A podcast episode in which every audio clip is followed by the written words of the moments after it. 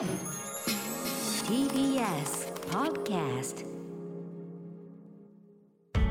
発信型ニュースプロジェクト。TBS ラディオ905-954おぎゅうえちきセッション緊急事態宣言、今日にも方針を決定か。政府は今月12日日曜に期限を迎える緊急事態宣言について、今日にも首都圏の1都3県などを延長する方針を決めます。依然多くの地域で新規感染者数や病床使用率などが厳しい状況で延長の幅は2週間から3週間程度が想定されています菅総理は関係閣僚との5大臣会合を開き今日にも政府方針を決める見込みです一方政府のコロナ対策分科会は宣言を解除するための条件などについて議論。新たな基準について提言をまとめました。新たな感染者については2週間ほど継続して下降傾向にあることが前提とした上で重症・中等症の人の数が継続して減少傾向にあることを条件とするなどこれまで以上に医療体制を重視する方針です。分科会後の記者会見で尾身会長は解除には今まで以上に医療の逼迫の状況を重視するということで合意したと話しました。自民党総裁選高市早苗氏が出馬会見へ。一方岸田氏は経済政策を発表。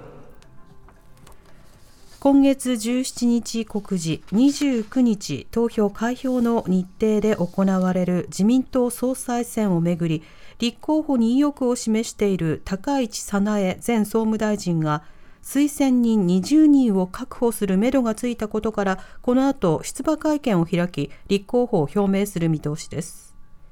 一方すでに立候補を表明している岸田文雄前政調会長が会見で経済に関する政策を発表。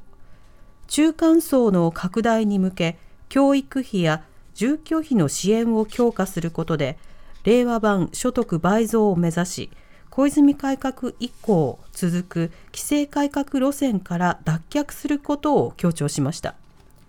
そのような中政府与党は菅総理の後任を選ぶ臨時国会について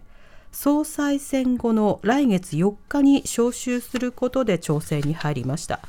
これに対し立憲民主党の安住国対委員長は自民党の森山国対委員長に臨時国会の早期招集を申し入れましたが森山氏は新型コロナウイルスへの対応と来年度予算編成が始まっていることを理由に9月中の招集を拒否。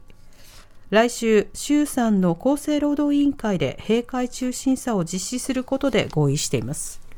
それでは緊急事態宣言の延長自民党総裁選の動きについて TBS ラジオ国会担当の澤田大記者に聞きます。澤、はい、田さんこんにちは。こんにちは。よろしくお願いします。はい。お願いします、えー、首都圏への緊急事態宣言延長ということですけれども、このスケジュール教えてください。はい。あの今日分科会っていうのがあったんですけど、これはあのまた別ないつもやっている分科会とはちょっと異なるタイプの分科会でして、はい、えっ、と今日この後えっ、と今も始まってるんですけれども、えー、高齢厚労省のアドバイザリーボードという専門家組織がありまして、そこでまあ感染状況の分析が行われます。でそれが終わり次第今度官邸で、えー、関係閣僚の会議が行われまして、それで大体、えー、どこを伸ばすとか伸ばさないとかっていうことが話し合われて、で明日午前中に、えーえー、専門家の分科会が行われて、そこで、えー、了承されると、えー、夕方に対策本部が開かれて、その場で、えー、正式に決まるということになります。はい、うん明日決定した後は菅総理が会見を開くんですか？はい、会見開くと思います、まあ、先週の時点で、えー、出馬しませんと、総裁選出馬しませんと言ったときに、えー、会見で来週話しますという話もしてましたので、はい、その会見と、まあ、イコールになると見られます。うん。もう多く聞きたい記者はいると思いますけれども、これは例によってリモート参加とかはなく制限された会見ですか？そうですね、まあ、今のところ詳細が全く出てきてないので、あれなんですが、多分そうなるでしょう。はいではその宣言解除の方針、宣言延長、このあたりについてまあ今回、議論になったということですけれども、はい、中ではどんな議論がされてたんでしょうか、はい、あのこの間のあの総理会見とかでもちょこちょこ出ていた話ではあるんですけれども、はい、まあ、今まで感染者の数というのを基準にするのではなくて、えー、医療の逼迫状況をまあ基準にしましょうということで、えー、方針をある種変えるということになりました。うんはい、で今までもまあ病床の使用率だとか、あるいは重症病床の使用率っていう話があったんだけれども、今日尾身さんの会見によると、まあ、これは正確な数字がどうも出てこないと。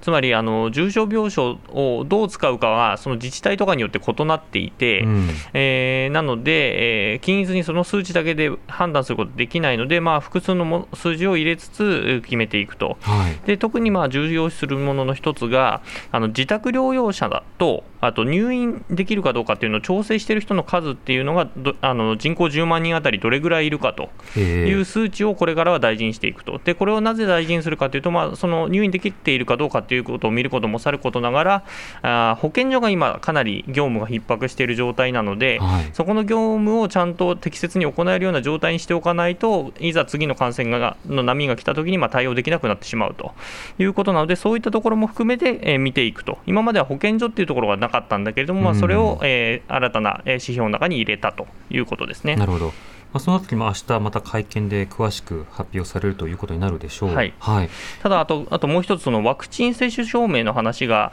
えー、昨日ぐらいからちょこちょこニュースに出てきていると思うんですけれども、えー、まあ、解除後、えーまあ、ワクチン2度打った打った後に、まあ、行動をある程度制限を解除するために、えー、そのワクチン打ちましたよという証明をうまく使いながら、例えばお店で、えー、示すとか、そういった話が出てるんですけれども、それについて今日議論されるというふうに言われていて、西村大臣も冒頭、えー議論してもらうという話をしたんですが、はい、中ではしなかったと、どうも専門家が、えー、ここれはあのこの場で話す話ではないと。えー、つまり、はい、あの政府とか分科会が決めることではなくて、一般の業者とか、えー、一般の人たちの声も聞いた上であの決めた方がいいという判断をしたようで、それに、えー、政府が応じて、えー、今回議論することは諦めたと。いうことらしいです、まあ、無症状感染、接種者でもあるということもあるので、うん、そのあたりどうするのかという議論はまだ残っているわけですよね。まあ、そうですね、はいまた自民党総裁選、あの、菅総理は出ないと決めましたけれども、一方で今日の動きはどうでしょうか、はい、あの岸田、えー、元外務大臣が、えー、経済政策を発表しました、毎週、えー、いろいろ発表してて、ですね先週はコロナ対策を発表してたんですが、はい、今日は、えー、経済政策ということで、あの小泉、えー、改革以後、小泉政権以降のあの新自由主義的な経済スタイルではなくて、はい、それを改めると、もうちょっと分配に力を入れた、えー、形にしていくと。まあ、それをまあ令和版所得倍増計画というふうに岸田さんはおっしゃってましたけれども、えー、そういうスタイルに変えていきますよと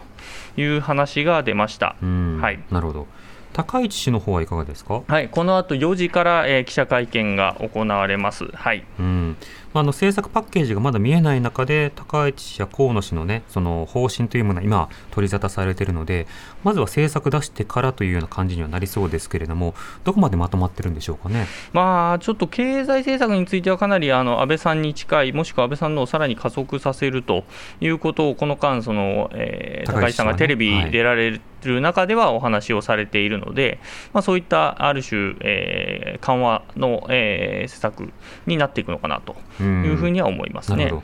そしてこの総裁選を含めた今後の政治の日程というのはどうでしょうか、はいあのー、まあ、総裁選自体は、えー、来週の金曜日17日に告示されて、29日に投票が行われます。で、えー、翌月の10月4日に、えー、臨時国会を召集して、そこで、えー、新たな総理のし、えー、指名が行われるということになります。はい、その後に、えー、演説を行って、その代表質問、ここまではなんとなくの流れが決まっていて、その後に補正予算を入れるかどうかっていうのはまだ、えー、結論が出ていません。うん。そして衆院選はその後ですか、11月そうですね、今の見通しだと11月が高まってますね、まあ、冒頭に解散しちゃうっていうことができなくはないので、まだ10月末という線は残ってはいるんですけれども、はい、どうも代表質問まではやるっぽいっていう話になっているので、そうなると11月かなというふうに見られていますね。なるほど